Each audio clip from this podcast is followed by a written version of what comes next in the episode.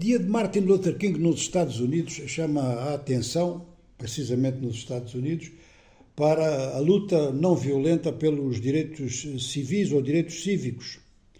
No continente africano, naturalmente, que Martin Luther King teve uma grande influência. Ele influiu mesmo nos processos iniciais, nos primeiros processos de descolonização, portanto, nos anos 60 e talvez até mesmo um pouco antes disso, no processo piloto, no caso do Ghana, Ghana que atraiu pensadores negros norte-americanos, como William Dubois, e o pensamento de Martin Luther King teve também o seu efeito. Teve o seu efeito a nível do debate. Um debate que ultrapassou, portanto, depois muito o Quênia, que naturalmente atingiu a África toda, chegou até a África do Sul e chegou à clandestinidade ou ao, ao, exílio das antigas colónias portuguesas. Era um debate entre não violentos e partidários da luta armada. Ora, estas considerações apontavam para Martin Luther King como uma grande figura no quadro de um país onde houvesse democracia, no quadro de um país com ditadura, os métodos não violentos de Martin Luther King iam dar lugar a muitos massacres, era essa a opinião que havia daqueles que defendiam a luta armada e que a apresentavam como um ato de autodefesa. Esta discussão já tinha tido lugar em África a partir do pensamento de Gandhi. Gandhi que começou, aliás, a sua ação pública eh, na África do Sul, onde ele viveu bastante tempo, na cidade de Durban, onde existe até hoje uma grande comunidade de origem indiana.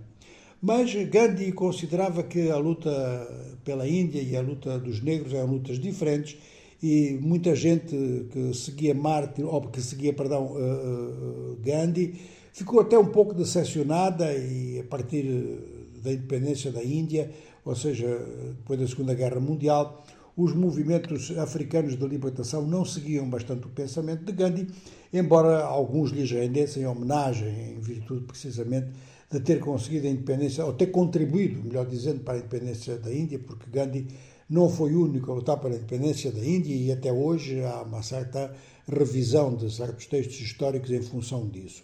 Mas já Martin Luther King não foi objeto de nenhuma crítica a nível da África, apenas se dizia que os seus métodos, em determinados países, como por exemplo os de língua portuguesa, esses métodos não seriam utilizáveis, mas o seu discurso foi sempre um discurso muito respeitado. Depois disso, então, apareceram como inspiradores do lado norte-americano o Black Power e já antes disso o Malcolm X. Ora, hoje levanta-se essa questão de novo, já se levanta desde há algum tempo, com a utilização de métodos muito parecidos com o de Martin Luther King por Nelson Mandela. Nelson Mandela, que numa primeira fase ficou isolado dentro do ANC com essas propostas, ou pelo menos gerou muito ceticismo, mas que acabou por ter, por ter sucesso. Neste momento, preparam-se várias lutas de oposição a regimes ditatoriais em África. Aliás, esses preparativos já vêm desde há bastante tempo.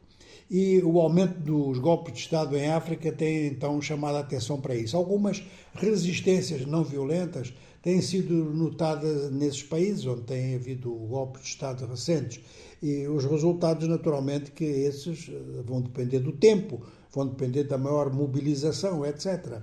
Agora, o que nós podemos considerar é que em determinados regimes ditatoriais, como é o caso, por exemplo, do Eswatini, como é o caso da Eritreia, como é o caso da Guiné Equatorial, esses métodos são muito, muito pouco eficazes e, mais do que isso, podem pôr em risco a vida daqueles que se encaminhem segundo esses métodos.